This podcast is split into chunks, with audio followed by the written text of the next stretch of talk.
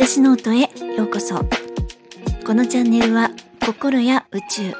喜びにあふれた人生にするためのヒントをお届けしています。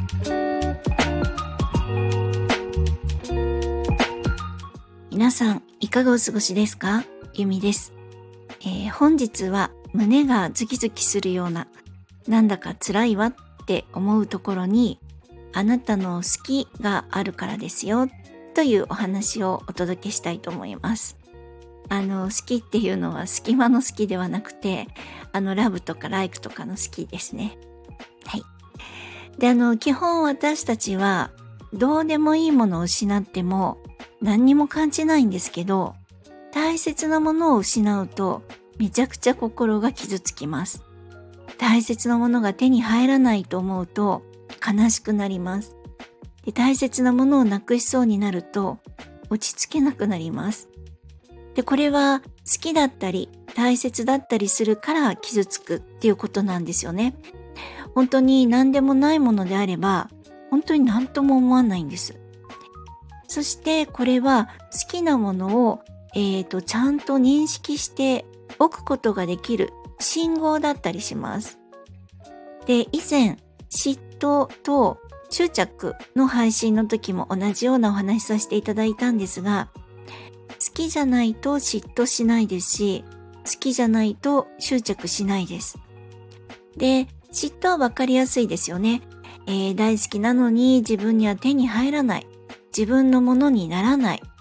えー、自分の大好きなもの、大切なものなのに他の人が手に入れてる。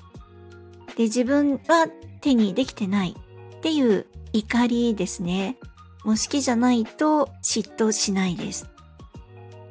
で、そして執着はもう手放したくないっていう恐れなんですね。手放してしまったらもう手に入らないかもしれないって。もうこんなにいい条件のものは手に入らないかもしれない。このままがいいっていう現状維持したいっていうことなんです。なんか怖いことが起こるかもしれないんだったら新しい世界はいらないっていう間違った選択です。そして自分の能力とか力とか願いを叶えるそしそういうパワーですね。そういったものをすごい見くびってるっていうことですよね。で、これはどっちも好きがベースにあったりします。で、そして私たちって結構この好きっていう思いに対しても遠慮したり見ないようにしていたりすることがあります。これは望んでも手に入らないかもしれないとか人に笑われるかもしれない。今更もう遅い。そして傷つきたくない。こんないろんな気持ちが出てきてこれは本当に結構辛いのでそれらを避けるためにも好きに気づかないようにしたり好きだと思わないようにしたりって巧妙に好きから遠ざけようとしたりするんですね。でそうすると大好きなことですらもやがかかったように視界が悪くなって自分の人生の道がぼんやりしたものになってしまいます。なんか違う道になんかダラダラ行っちゃうって感じですね。あれどこに住みたいんだっけ？あ、怖くない道か。痛くない道か。って感じです。本当に住みたいのは怖くなくて痛くなくて傷つかない人生ですか？それとも怖くっても傷つくことがあるかもしれないけど本当に叶えたい好きを手に入れる人生ですか？っていうことなんです。で、今までの人生の道のりが辛かった方は怖くなくて痛くなくて傷つかない人生の方が良くない？って思われるかもしれません。ついそっちかなって思っちゃうかもなんですね。でも、そんな道のりを、辛い道のりを歩んできた方こそですね、まあ、魂の生命力や推進力があるはずなんです。だって、乗り越えてますから。だから、本来は好きを手に入れる人生を歩めるんです。なので、そっちを見据えてほしいんですね。で、この好きをちゃんと捉えていても、明確にしていても、過去にいろんな辛さを経験した方は、おそらく、ほっとくと傷つかない道を進もうとしてしまいます。要するにですね、本来の叶えたい道ではなくて楽でぼやけた道です。で、そしてこの楽でぼやけた道っていうのは誰かがいいって言ってたよっていう道だったりします。要するに他人基準、他人評価です。で、ほっとくとその他大勢の意見とか、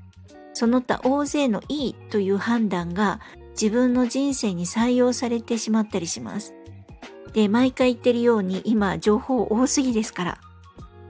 なので、えー、まあ強固な信念を持ってですね、私はこれが好きだ。私はこの道を進むを意識してないと、ふらふらって迷子になるんです。誰かがいいって言ってるからこっちかなとか、あ、これ痛そうだからやめとこうかなって感じなんですね。だから自分の好きを明確にはっきりとさせて、そしてその方向に進む。で、誰かの意見で迷いそうなのになった時も、確かに誰かの意見って、本当に大丈夫？そっち危ないよ？怖いよ？また痛い思いするよっていう優しさだったり思いやりだったりすることもあるんですけれども、でも、いつでも自分の好きをちゃんと取り出して、ああ、こっちだった。で、自分で舵取りができるようにしておく必要があります。で、そして自分の好きは必ずしもそれを仕事で活かせるわけじゃないです。好きを仕事にするっていうのが現在なんだか人生のテーマみたいにいろんなところで言われているんですけれども全員がそうではなくて好きなことをするために仕事を頑張るという方法もあるのでそこもしっかりと自分で自分どっちだろうって認識しておく必要があります。で私はここ2日ほどですね本当にあの個人的なことで申し訳ないんですがあのとっても嫌なことがあって本当に何にもする気が起きなかったんですね。でも相当な怒りがあって私も常になんか 怒りの人なんですけどその怒りを抑えるのに全エネルギーを使ってるんだと思います。もう本当に全く何にもやる気が出ません。もう困ったもんです。で、この、あの、私本当に怒りの人って言ったんですけど、この怒りの人だっていうのって普段出てないんですよね。普段出さないんですよ。だから困っちゃう。あの、ここぞとばかりに怒りが暴れるって感じなんです。本当に。で、あの、大事なのはですね、好きなことを好きという、はっきりと認識するっていう、これ、もちろんすごく大事なんですが、嫌なことも嫌だってしっかり認識するの大事です。で、何が嫌で、私の場合ですね、何が嫌で起こってるのか、自分の何にその出来事が触れたのか、ただの自分のわがままじゃないのか、そして、まあ、それに対してどんな思いがあるのかですよね。どんな思いが出てきたのか。で、そういったこともちゃんと捕まえておくと、今後自分が大事にしたいこと、そして自分を大事にすることにもつながってきます。で、ただなかったことにしたり、気持ちが落ち着くのを待つ、時間の経過を待つってことは、自分を大事にしてるっていうことにはならないですね。なんか、つばつけとけば治るっていうのを、じゃあ、まあ、今後の人生に活かせませんから。体が勝手に治るの待とうじゃないんですよ。ちゃんと自分でどうやっていったらいいのっていうことを捕まえておくっていうことが大事なんです。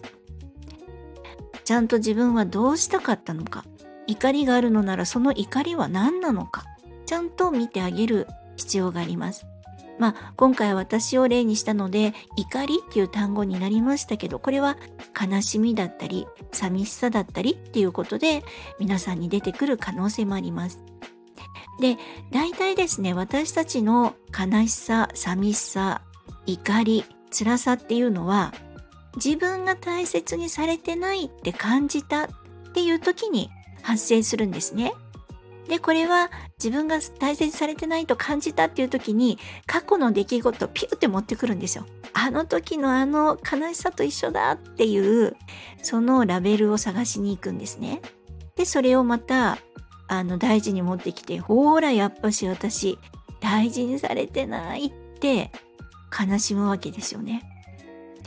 なので、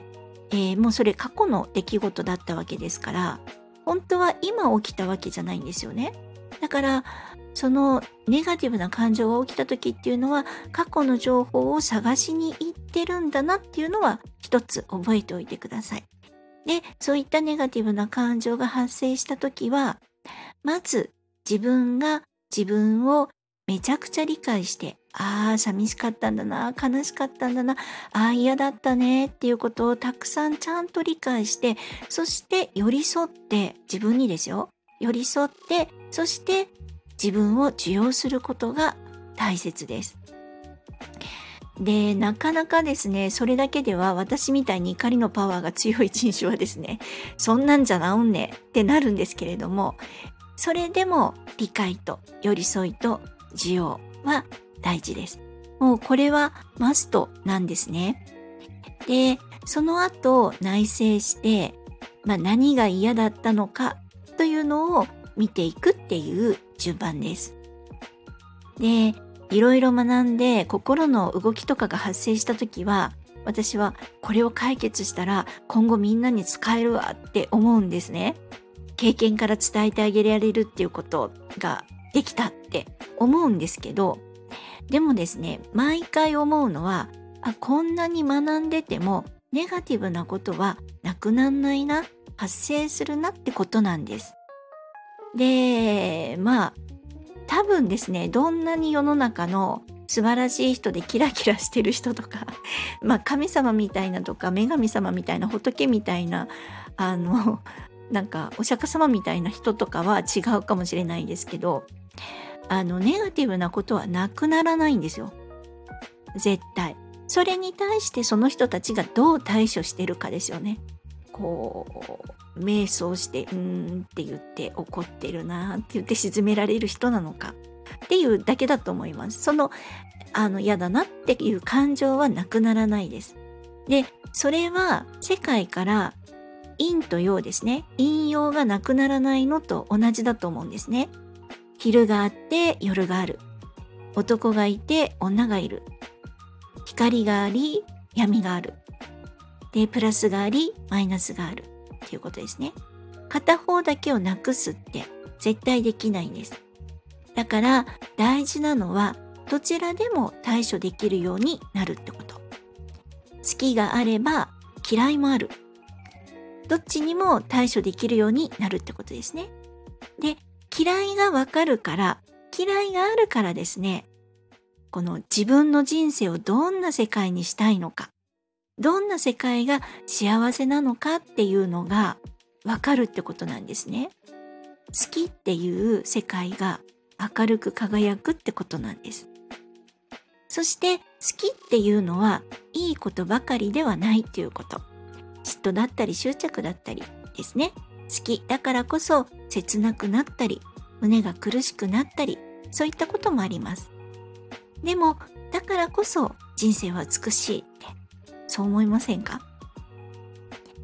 なんか年末になってもうそろそろお休みに入られた方も多いのではないでしょうか。あの去年まではですね金融機関で仕事をしていたので本当にギリギリあの納会と発会ですねのこの間しかお休みがないんですよね。なのでカレンダーによっては年末年始の休みが4日しかないっていう 大晦日と123しかお休みがないっていうこともありまして、去年はそうでしたね。えー、30日まで仕事をして、年末休暇が大晦日しかないっていう大晦日で何すんじゃいって感じだったんですけど、それまでもうみっちりね、5日間働いてたわけですから、ある意味ちょっと絶望感だったんですけれども、まあ今年はゆっくりとなんかこう年の瀬迎えられるなと思ってたのに、あまりの怒りでもう何もしたくないんですね。まあでもいいかなって思ってます。そんな年末でございます。この気象の荒さはですね、本当私は言い換えればそれだけ情熱的なんだろうと、少しでもいい方向にいつも意識するように、あの、意識をこう変えています。で、えー、自分を大切にして過ごしたいなと思った次第です。えー、今までの配信や今回のお話でわからないところがありましたら、ぜひコメントやレターいただけると嬉しいです。そして、いいねやフォローもしてくださるととっても嬉しいです。えー、本日も最後までお聴きくださり、本当にありがとうございました。皆様、ぜひ良いお時間をお過ごしください。ではまた。